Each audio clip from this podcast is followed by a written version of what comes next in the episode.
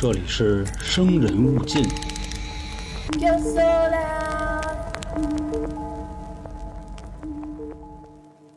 首先，我代表春点向齐齐哈尔三十四中体育馆坍塌事件的全部遇难者表示沉重哀悼，希望姑娘们一路走好，愿天堂没有痛苦。同时，也非常感谢所有救援人员的辛苦付出。目前呢，事故调查工作仍在全面进行中，我们也相信政府一定会给我们一个满意的答复，严惩那些导致灾难出现的相关人员。也希望可以对于那些漠视的某某官员、某某执法人员给予一定的惩罚。大家好，这里是由春点为您带来的《生人勿近》，我是都市传说叙述员黄黄。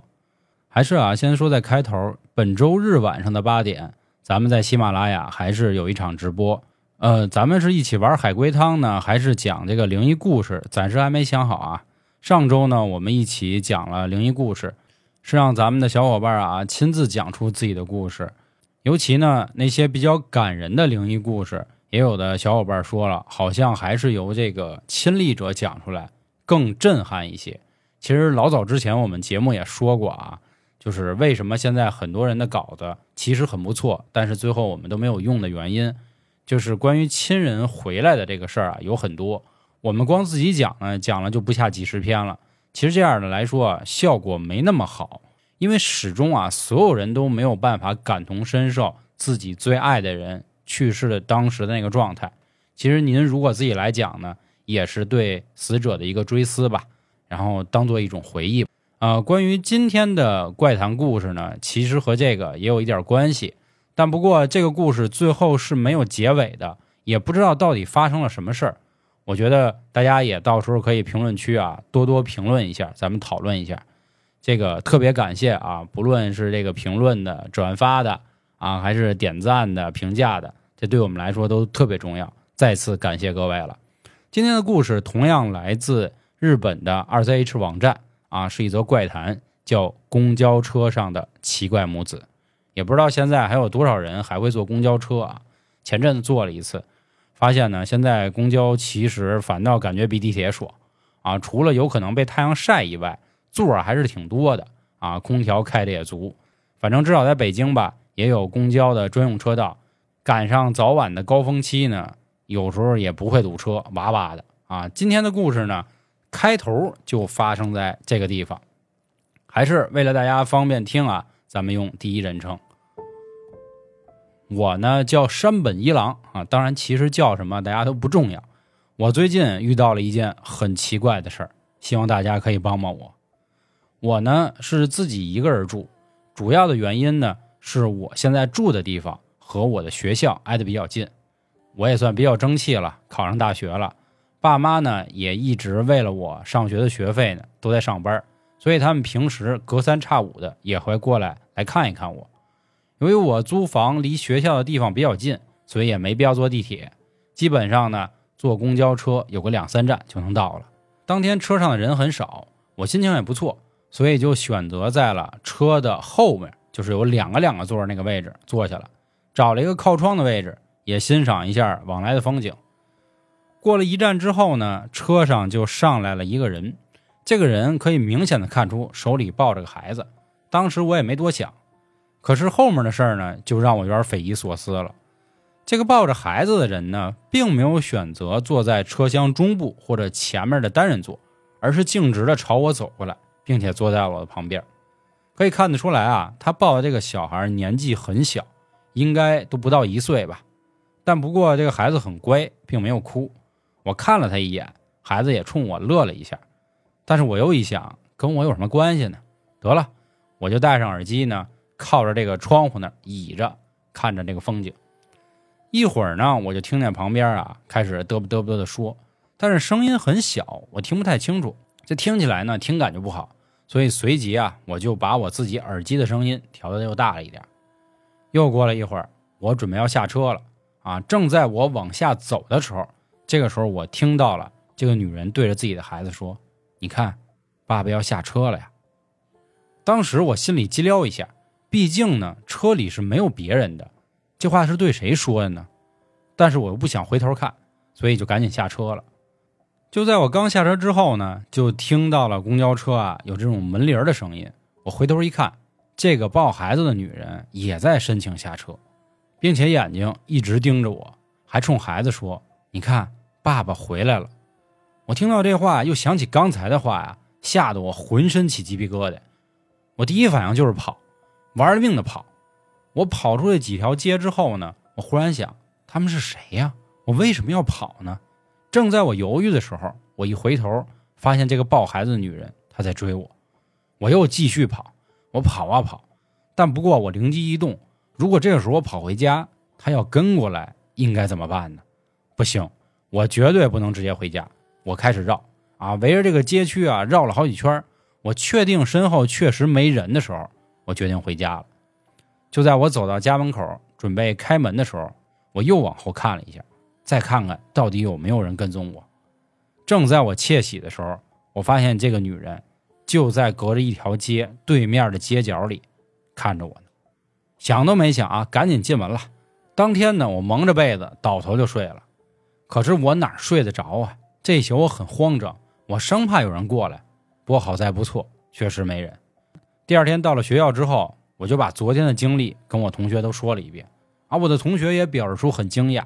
可是惊讶之余，他们最后说：“哇，这个故事编得太赞了。”他们就是认为这就是我自己为了融入大家而编造的一个谎言。那能怎么办呢？此时我想起我的好哥们儿，这个时候也应该只有他能帮我了。所以我就赶紧呢给他打个电话，说了这样的事儿，也说了我心里很慌张。如果可以的话呢，你能不能来陪我住两天？我在回家的路上想了半天，如果今天在公交车上我又碰见他该怎么办呀？但是这是我回家的唯一方法呀，所以我还是选择坐了公车，还不错啊，这三站都没有碰到他。可是我下了车之后，发现这个抱孩子的女人就在公交车的车站这儿等着我。我此时尴尬了，下车还是不下车？正在我犹豫的时候，我又听到这个女人抱着她的孩子，冲着我说：“你看，爸爸回来了。”听完这句话啊，我三步并两步下了车啊，绕一下绕着她我就跑了。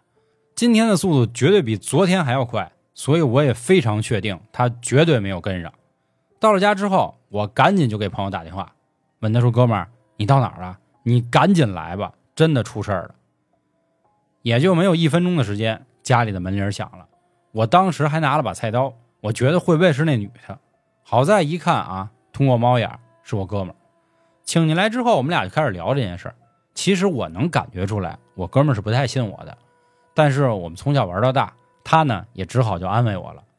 又聊了一会儿呢，我们俩说要不去阳台抽根烟吧，啊，再缓解缓解，放松一下。看看外面的景色呢，可能也会更好一点。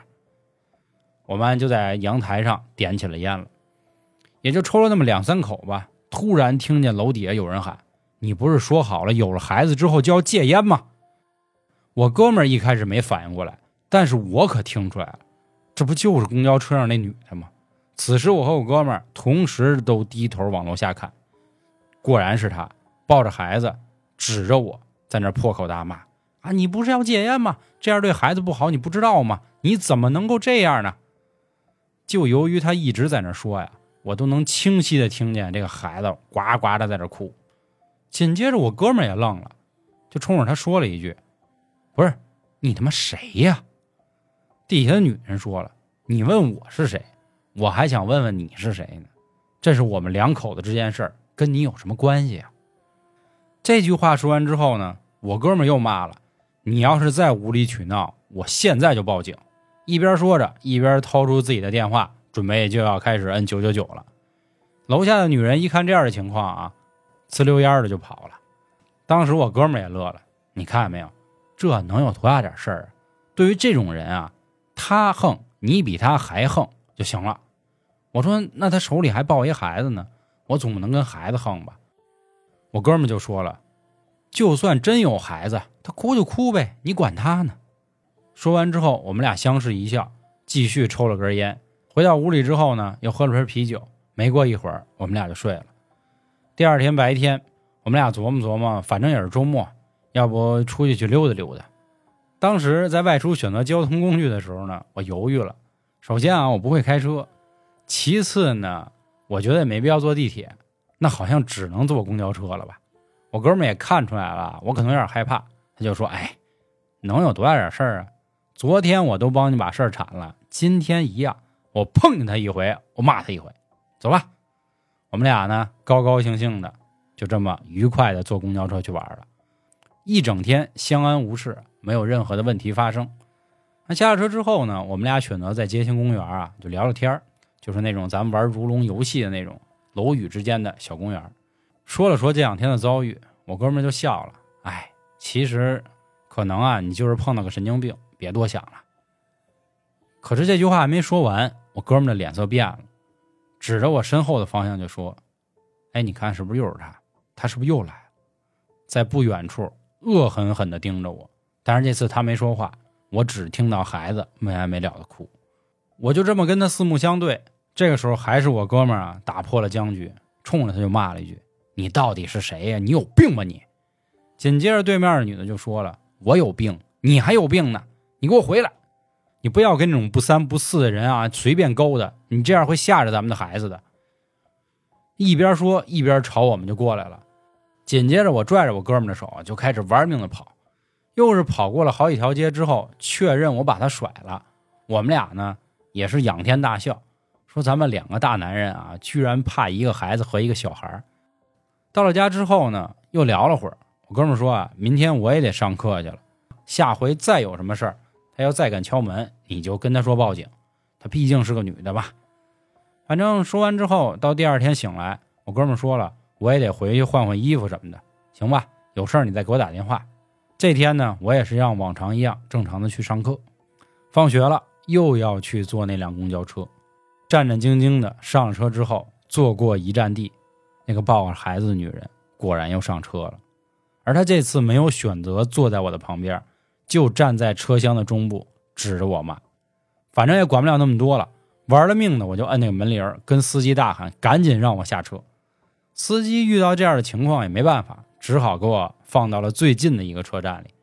我下了车就跑了，玩了命的往家跑。到了家之后，紧锁房门，也就没有十秒钟的时间。我就听见外面啊，叭叭叭的砸门，透过猫眼一看，果然就是这个女人。不过好在我想起来了，我们家这有壁炉电视啊，我这次就可以报警了。因为上一次其实我们尝试过报警，只不过说警察说呀，对于这种跟踪狂啊，我们其实没有办法解决，只能说服教育。毕竟他对你也没有造成什么伤害，或者说没有什么实质性的影响。我心想这回好了啊，这都来砸我们家门了。也有摄像头，那你不能说没证据了吧？很快，警察也就来了，把这个女人就带走了，同时也把我喊到了警局做笔录。我把这两天发生的事儿全部和警察说了，也就有个十来分钟，他们跟我说呀，这个希望我能理解，因为这个女人呢，确实是精神出了点问题，她之前有个孩子，不幸呢死掉了，所以呢，她一直抱着一个假的洋娃娃，满大街的溜达。看着像你这样啊，长得比较精神的男的，就会说这种风言风语。什么？他抱的是个洋娃娃，可我明明看到的是个真的婴儿啊！我听到他哭了呀！哎，兄弟，你可能啊，真的是被吓着了。这个确实是一个假的洋娃娃。我记着有壁炉电视，你看一眼壁炉电视啊！警察调出了监控之后，我此时傻眼了，但我仍旧觉得。他一定抱的是个真人。这个时候，我又跟警察叔叔说：“哎，前阵子我哥们陪我住过，他也听到了。那天我们俩在阳台抽烟的时候，他就在楼底下骂我。由于那个女人骂的声音太大了，孩子当时哭了。你不信，你问他。没过一会儿，我哥们也接到了电话，他说：‘兄弟，真的没有孩子。我确实记着你当时问过我啊，这个孩子哭了怎么办？我跟你回答的是，那就算有孩子。’”可是我真的没有听到孩子呀。那么我看到的孩子，到底是真的还是假的呢？这个故事啊，就是发生在日本 RCH 上论坛的一个故事了。当时其实这也算一求助帖啊，这个人发了个帖子，就问大家啊，这怎么怎么回事说人心还是比较可怕的这么一个故事。就听到这儿啊，不知道各位是怎么想？你觉得这个孩子是假的洋娃娃，还是一个真人？或者说，这个所谓精神有问题的女人和这个男人到底又有什么样的关系呢？希望您在评论区啊积极留言。另外，还有什么想聊的、想听的，欢迎关注微信公众号“春点”。呃，同样进群的方式也是关注微信公众号。另外呢，不要忘了本周日晚上的八点啊，咱们直播玩起来。如果您想讲故事，也可以通过这样的方式找我来报名，都没问题。行，我是都市传说叙述儿黄黄。感谢今天各位的收听，咱们下周见，拜拜。